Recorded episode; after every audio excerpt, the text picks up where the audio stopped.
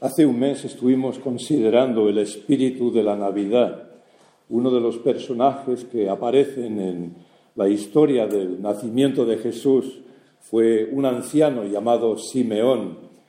Cuando José y María llevaron a Jesús a los ocho días de su nacimiento al templo para presentarlo, leímos cómo Simeón tomó a Jesús en sus brazos y alabó a Dios. Pero leímos solo la primera parte de ese texto en Lucas 2, 28. Tomando al niño en sus brazos, alabó a Dios diciendo, Ahora, Señor, puedes dejar partir a tu siervo en paz conforme a tu palabra, porque mis ojos han visto ya tu salvación, que has preparado a la vista de todos los pueblos, luz que se manifiesta a los gentiles y gloria de tu pueblo Israel. Y el texto sigue ahora de la siguiente manera. El padre de Jesús y la madre estaban asombrados de todo lo que de él se decía. Simeón los bendijo y anunció a María, la madre del niño.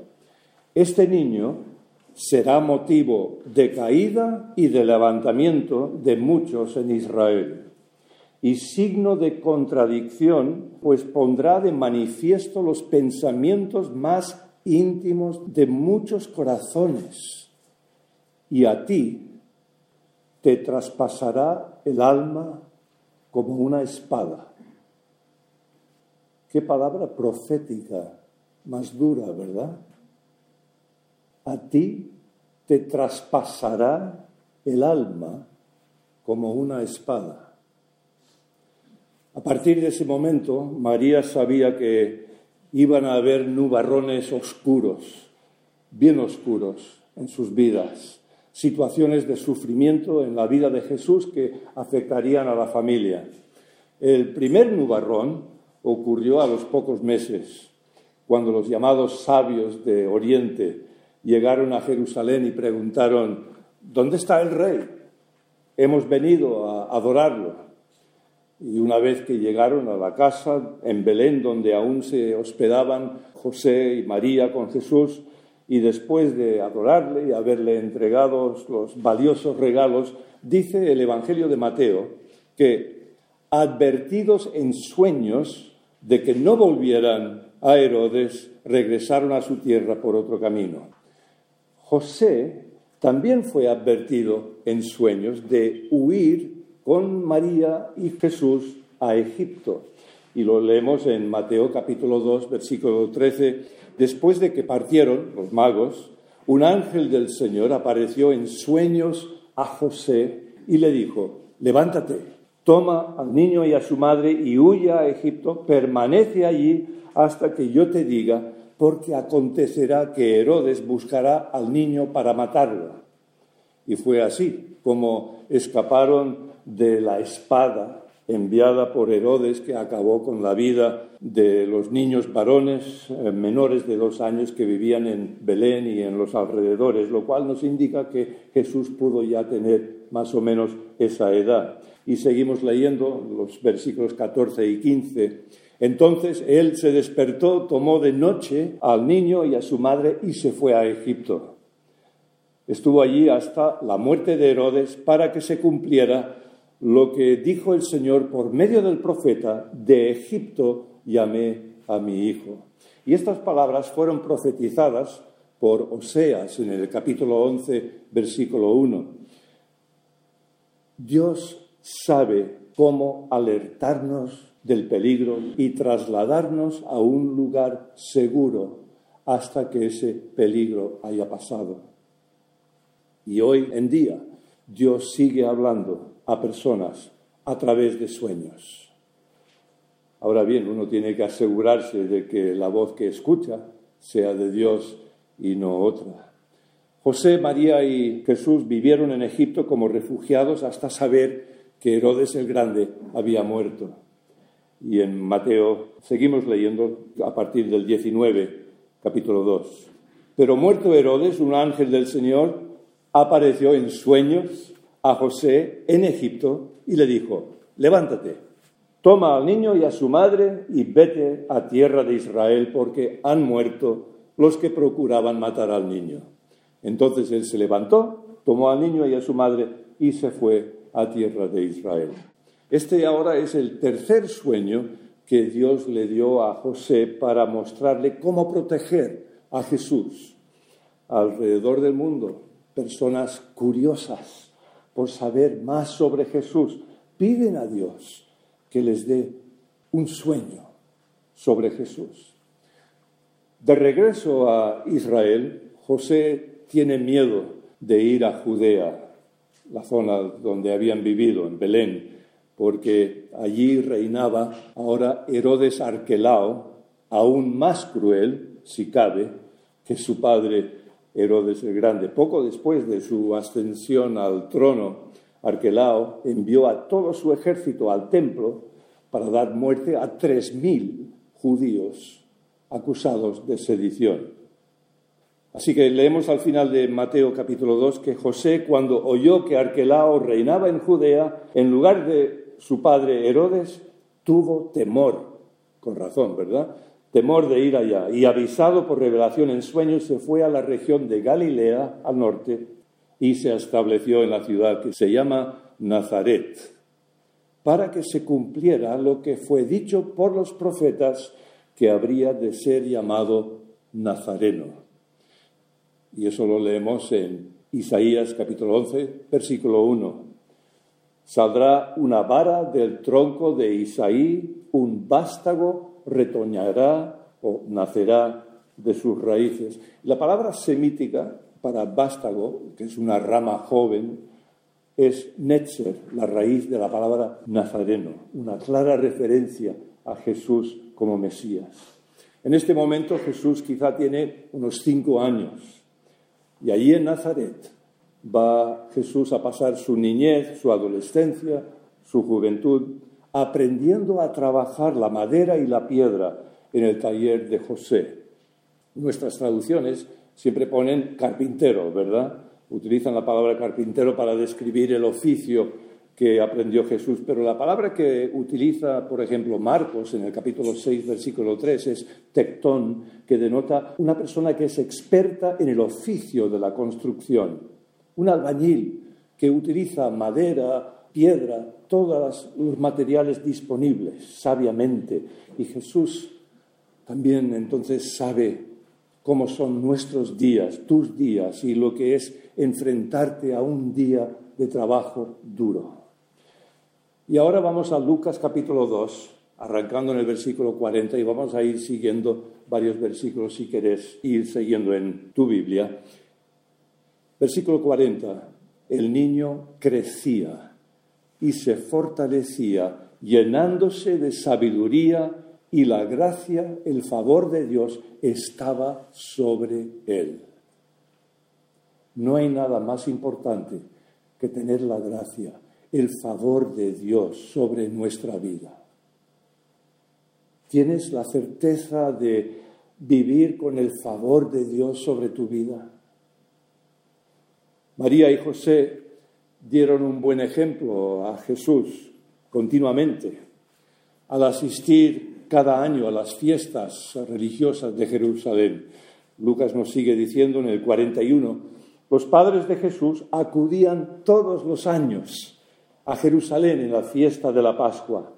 Cuando Jesús cumplió los doce años, fueron a la fiesta como tenían por costumbre. José y María iban cada año de forma regular para celebrar la Pascua en Jerusalén. Pero es la primera vez que les acompaña Jesús, ya que un niño varón no lo hacía hasta haber cumplido los doce años edad en que se consideraba que ha alcanzado la madurez. Seguramente habrás visto en alguna película la celebración de un bar mitzvah de niños o un bat mitzvah de niñas.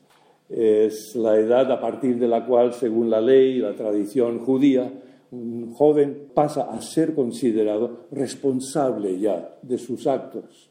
Y a partir de ese momento, un joven sería declarado hijo de los mandamientos o hijo del pacto y tendría la obligación de observar ya todos los mandamientos y guardar las celebraciones. También tendría que ser capaz de leer las escrituras en hebreo. En aquella época, en Israel, el idioma del habla era el arameo, pero las escrituras se leían en hebreo. Así que este fue un viaje muy importante para Jesús, en que llega a tomar conciencia de cuál es su destino y propósito. Un momento en que llega al entendimiento de quién es. Y es aquí cuando Jesús pasa de ser niño a ser reconocido como una persona responsable de sus actos, pudiendo ya participar a partir de, este momento en la vida cúltica del templo y en la sinagoga. Seguimos leyendo, versículo 43 al 45. Terminada la fiesta, emprendieron el viaje de regreso. Un viaje normalmente de cuatro, cinco, seis días. Pero el niño Jesús se había quedado en Jerusalén sin que sus padres se dieran cuenta. José y María, pensando que caminaba entre las personas que formaban la caravana, hicieron una jornada de camino mientras lo buscaban entre los parientes y conocidos, pero no le encontraron. Entonces volvieron a Jerusalén para buscarle. Os estaréis preguntando, ¿cómo pudieron emprender los padres un viaje tan largo sin percatarse de que no estaba Jesús con ellos? Bueno, era muy habitual que los peregrinos viajaran en grupos y, grupos grandes. Aquí dicen una caravana, os podéis imaginar, un montón de gente de camino. Cuando terminaban las fiestas, a veces las mujeres y los niños más pequeños pues emprendían el viaje de vuelta a casa pues a primera hora del día y a un ritmo más lento, más tranquilo, y luego los hombres pues alcanzaban al resto de la familia por la tarde.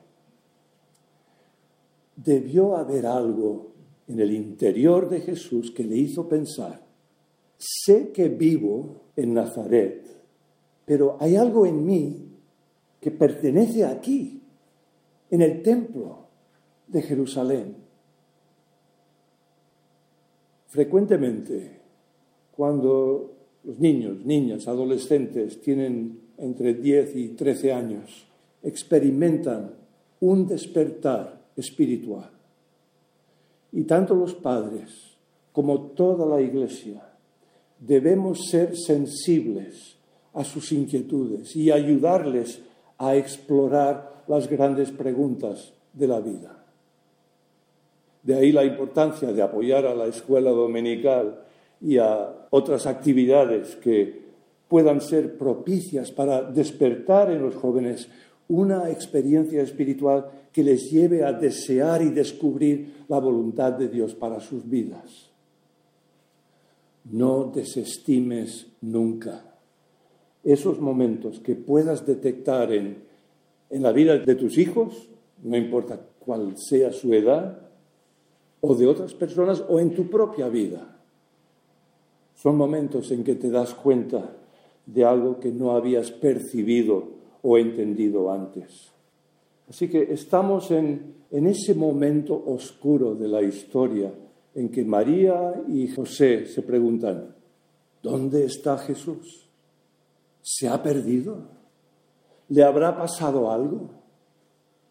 Mil preguntas estarían surcando por, sus mentes, quizá incluso acusándose el uno al otro por haberle dejado atrás.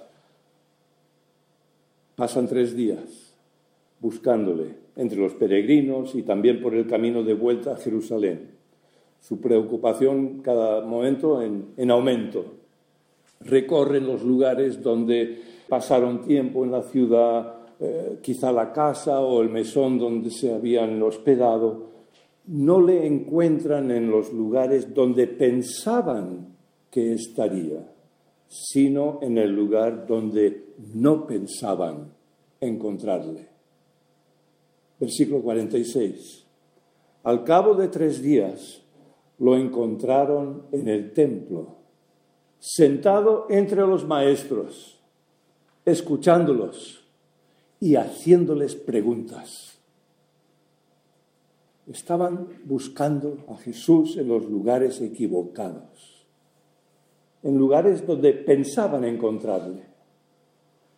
Hoy también muchas personas buscan a Jesús de manera equivocada, buscan sentir paz, sentido, significado, pero buscan en lugares equivocados. Nuestro papel como seguidores de Jesús y como iglesia es ayudar a otros a encontrar a Jesús. ¿Y dónde estaba Jesús? En la presencia de su Padre.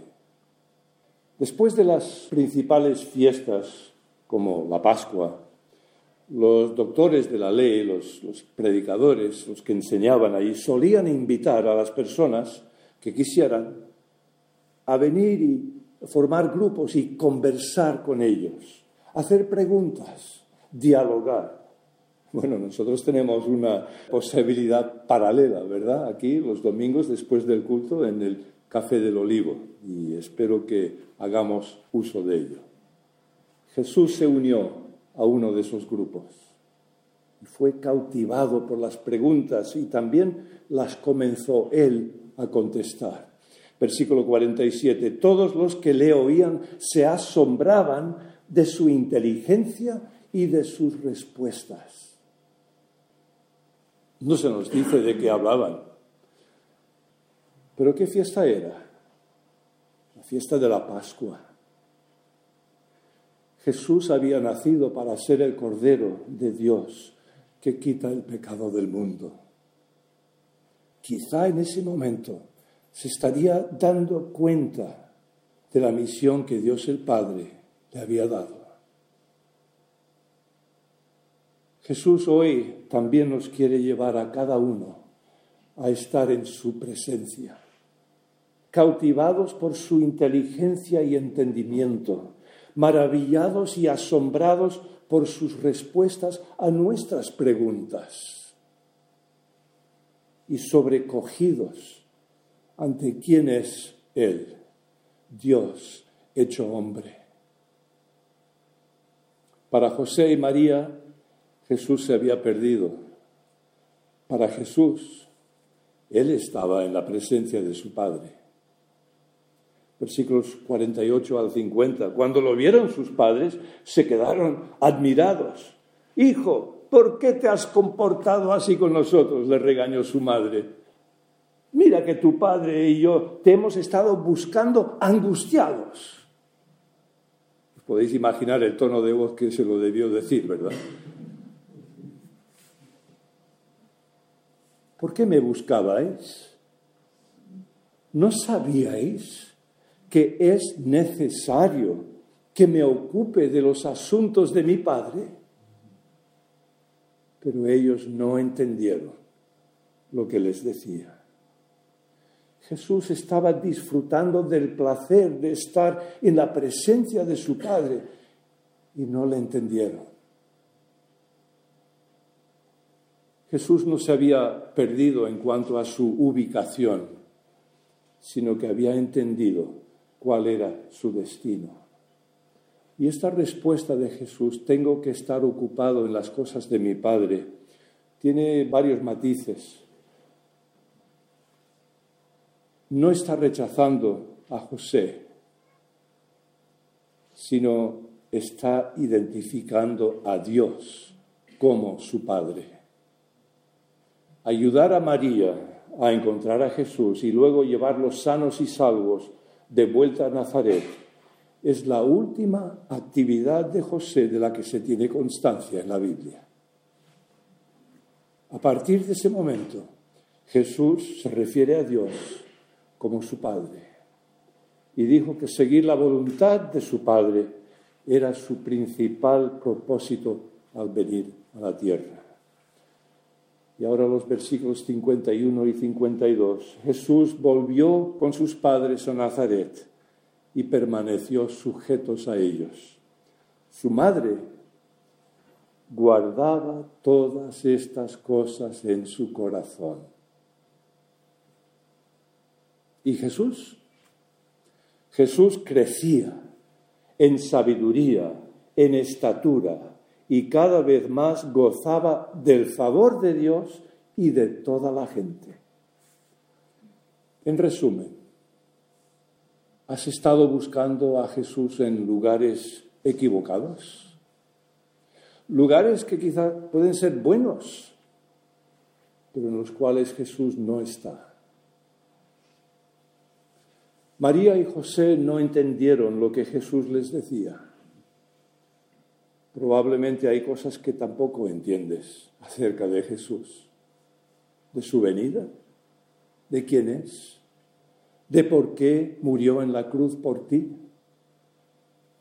Pero podemos hacer lo que hizo María, guardar, atesorar las cosas de Jesús en nuestros corazones, en nuestra mente, y dejar que produzcan el cambio de vida y de decisión que Él quiere que tomemos. Las características que identificaron a la vida de Jesús a lo largo de los siguientes 18 años también deben ser objetivos para cada uno de sus seguidores. Que crezcamos en sabiduría. Y sabiduría es diferente de conocimiento. La sabiduría es saber cómo aplicar y usar el conocimiento de una manera práctica crecer en estatura. Se refiere al cuidado de, de nuestro bienestar físico, cuidarnos y a gozar del favor de Dios y del favor de toda la gente. Y así hacemos la voluntad del Padre y atraemos a personas hacia Él. Cuatro áreas de crecimiento, intelectual, espiritual, físico y emocional. Las hemos de cultivar. Y lo hacemos pasando tiempo juntos en la presencia de Dios, de Jesús. ¿En qué cosas vamos a estar ocupados? ¿Quieres dejarte asombrar, maravillar en la presencia de Jesús? No hay nada mayor que Él quiere de cada uno de nosotros que busquemos el placer de su presencia. Quiera Dios que también cada uno digamos, tengo que estar ocupado, ocupada en las cosas de Jesús. Amén.